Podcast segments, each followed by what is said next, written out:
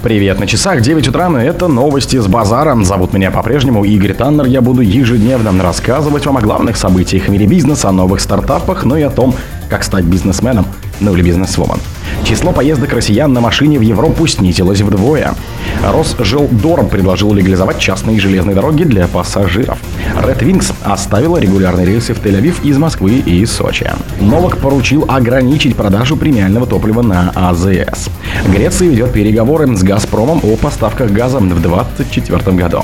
МВД составила протокол о пропаганде ЛГБТ из-за комикса «Голубь Геннадий». Спонсор подкаста «Глаз Бога». «Глаз Бога» — это самый подробный и удобный бот пробива людей, их соцсетей и автомобилей Телеграме. Число поездок россиян на машине в Европу снизилось вдвое. В третьем квартале 2023 года количество поездок россиян на автомобиле в страны Европы снизилось по сравнению с прошлым годом на 45%, следует из проанализированных данных по гранслужбы ФСБ.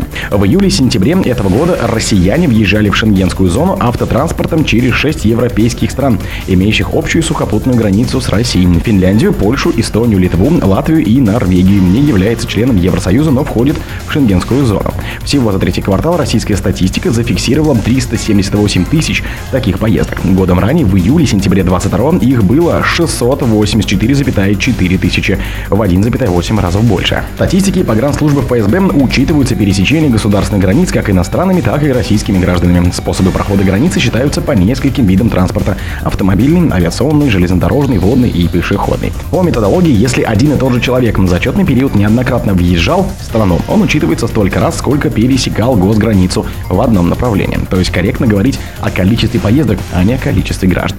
Росжилдорм предложил легализовать частные железные дороги для пассажиров. Общественный совет Федерального агентства железнодорожного транспорта на это Росжилдор, кто не в курсе, обратился к Минтрансу с предложением рассмотреть вопрос о статусе пассажирских перевозок на железнодорожных путях не общего пользования. Об этом говорится в письме замминистра транспорта Валентину Иванову. Росжилдор считает необходимым легализовать транспортировку пассажиров на частных железных дорогах из-за высокого спроса на их использование среди жителей отдаленных точек России, сообщил Александр Маняхин, исполнительный директор Ассоциации Промжилдолтранс. Объединяет 85% всех владельцев путей не общего пользования. Он отметил, что этот вопрос уже поднимался в Минтрансе.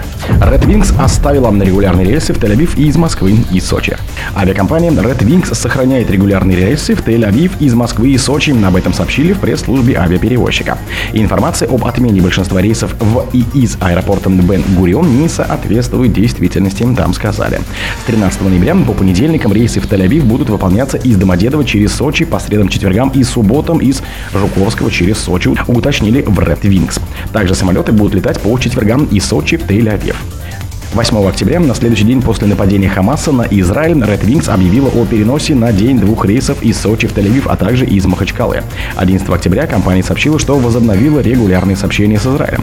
Перевозчик тогда уточнил, что с 9 октября самолеты летают в аэропорт имени Бен-Гуриона в Тель-Авиве из Сочи и Москвы транзитом через минеральные воды в Ставропольском крае, а также из Махачкалы. Рейсы выполняются днем, добавили там. В Red Wings подчеркнули, что непрерывно отслеживают ситуацию с безопасностью авиасообщений и при повышении рисков выполнение программ полета временно приостановят. Новых поручил ограничить продажу премиального топлива на АЗС. Вице-премьер Александр Новых поручил подготовить поправки в нормативную базу, которые разрешат продавать на автозаправочных станциях премиальные сорты дизельного топлива только при наличии базового. По словам вице-премьера, власти рассматривали ситуацию с высокими ценами на топливо в одном из российских регионов. Начали разбираться, а там высокие цены на премиальное дизтопливо, а обычного там нет, которое должно стоить дешевле, сказал он, цитата по Интерфаксу.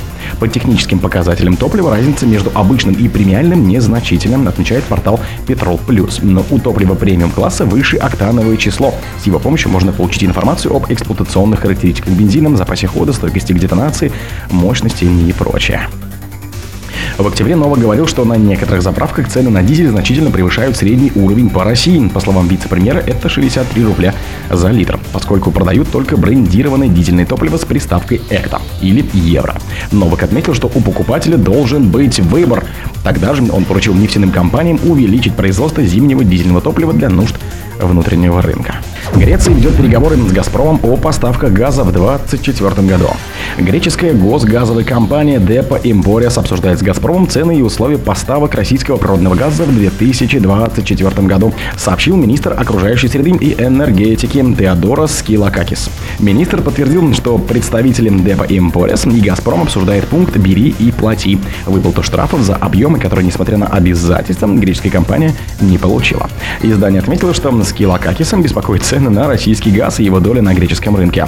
Европе удалось ограничить объем российского газа с 40 до 9%. Однако в Греции дело обстоит иначе, заявил министр. Точную долю продукции «Газпрома» в стране он не назвал. С января по сентябрь 2023 года через турецкий поток и по морю российский газ составил 40% общего объема импорта. Эта доля могла увеличиться до 60, говорится в публикации. ВДС составила протокол о пропаганде ЛГБТ из-за комикса «Голубь Геннадий». Столичное управление МВД возбудило дело об административном правонарушении по статье о пропаганде нетрадиционных сексуальных отношений среди несовершеннолетних в отношении издательства «Эксман» из-за книги комиксов «Голубь Геннадий». Об этом сообщил председатель комитета Госдумы по информационной политике, информационным технологиям и связи Александр Хинштейн, опубликовав ответы ведомством на его запрос. Он указал на возрастное ограничение на прочтение комикса 12+. Вдвойне возмутительно, что автор комиксов находится на Украине и не скрывает, что направляет гонорары от книг на поддержку ВСУ.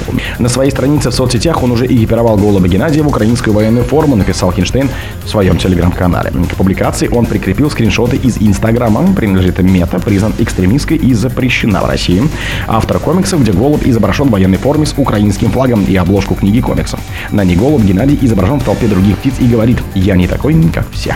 О других событиях, но в это же время не пропустите. У микрофона был Игорь Тамер. Пока.